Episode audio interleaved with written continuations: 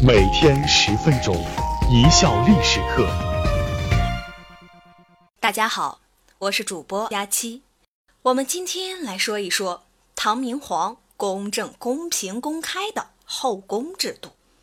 皇帝老婆多，这是个常识。俗话说，后宫佳丽三千，三千是个泛指，实数差不多是三到五千吧。在历朝历代的皇帝中，尤以唐朝皇帝的后宫规模最为壮大。白居易在《长恨歌》中写道：“后宫佳丽三千人，三千宠爱在一身。”这是中国人都知道的唐玄宗和杨玉环千古爱情故事，说明唐玄宗是个专情的皇帝。实际上，据史料考证，玄宗开元天宝年中，长安大内、大明、兴庆三宫和东都大内、上阳两宫有佳丽四万人之众，而当时唐朝的总人口也就五千来万。就是相当于一千两百个人里面就有一个是唐玄宗的妻妾，比唐代的官员总数还多。当然，这四万多人也不全是他的嫔妃，很大一部分是宫女和宫内的女官。当然了，只要他愿意，这二者之间转换一下身份还是很容易的。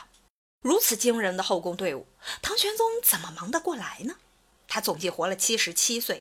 就算打娘胎里刚出来就开始折腾，一天换一个，不过才两万多个，还剩两万多个，确实是浪费呀！贫富也太不均了，完全是饱汉不知饿汉饥嘛！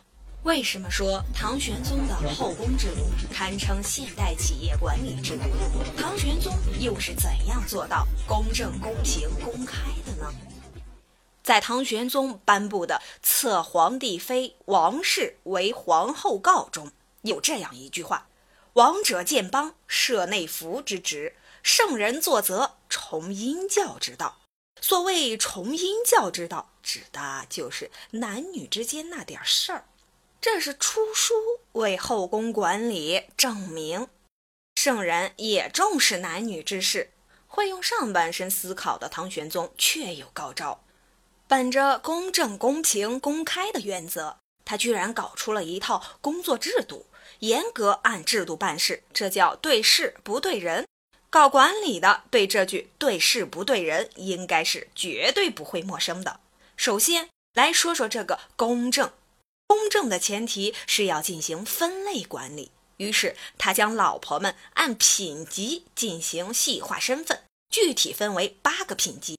比如正一品为夫人，包括贵妃、淑妃、德妃、贤妃四类；正二品为嫔，包括昭仪、昭容、修仪、修容、修媛、充仪、充容、充媛；正三品为婕妤，正四品为美人，正五品为才人，正六品为宝林，正七品为玉女，正八品为才女。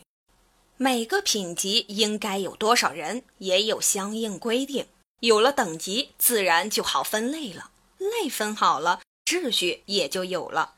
一级管一级嘛，这才便于管理嘛。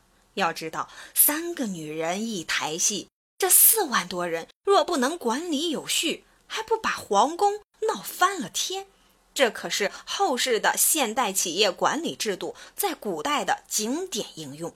要知道，即使在现在，四万人的员工队伍搁哪儿都不会是个小企业。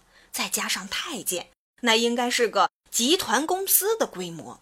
在古代，女人主阴，故常被代指月亮。所以唐玄宗又规定，凡是找老婆谈工作，要根据月亮的阴晴圆缺和老婆的品级高低，二者结合起来，综合安排。每个月的前十五天，月亮越来越圆，谈工作的顺序应该从品级低的开始，以此类推，一直谈到品级最高的皇后。后十五天，月亮是渐渐由圆变缺，就反过来谈，从品级最高的皇后开始，直到品级最低的老婆。总之，一句话。确保每个老婆都有被领导约谈的机会。找个月亮做参照，这是古人效法自然的做法，深得民心。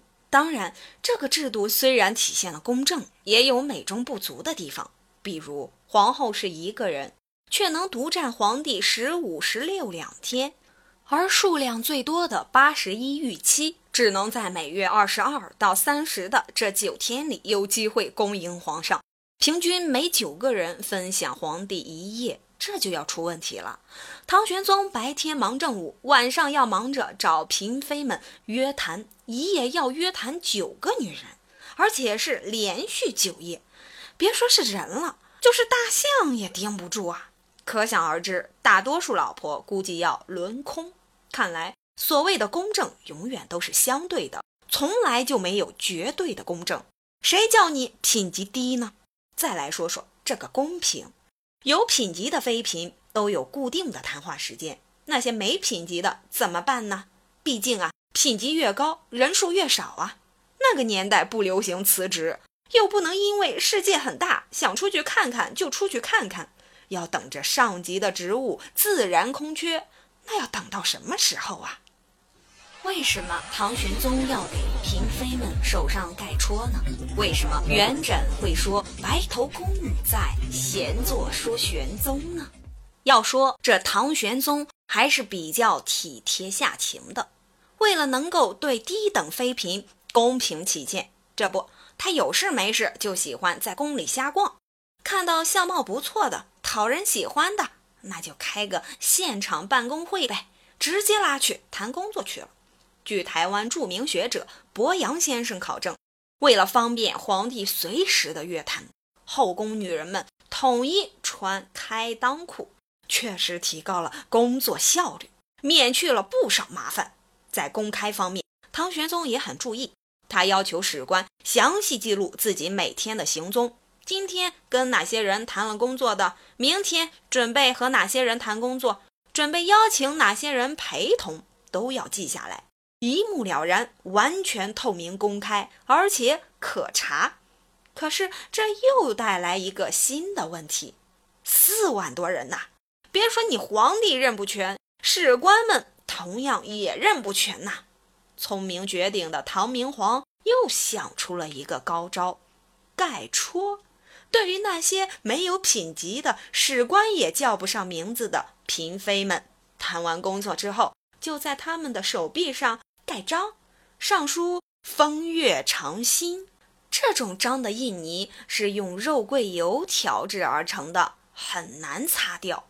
一旦这些老婆怀孕，史官便要核实他们手臂上有无“风月长新”四个字。有字的，恭喜你，下半辈子不愁了，皇家的终身饭票等着你；无字的，麻烦了，等着跟隔壁的老王一起遭殃吧。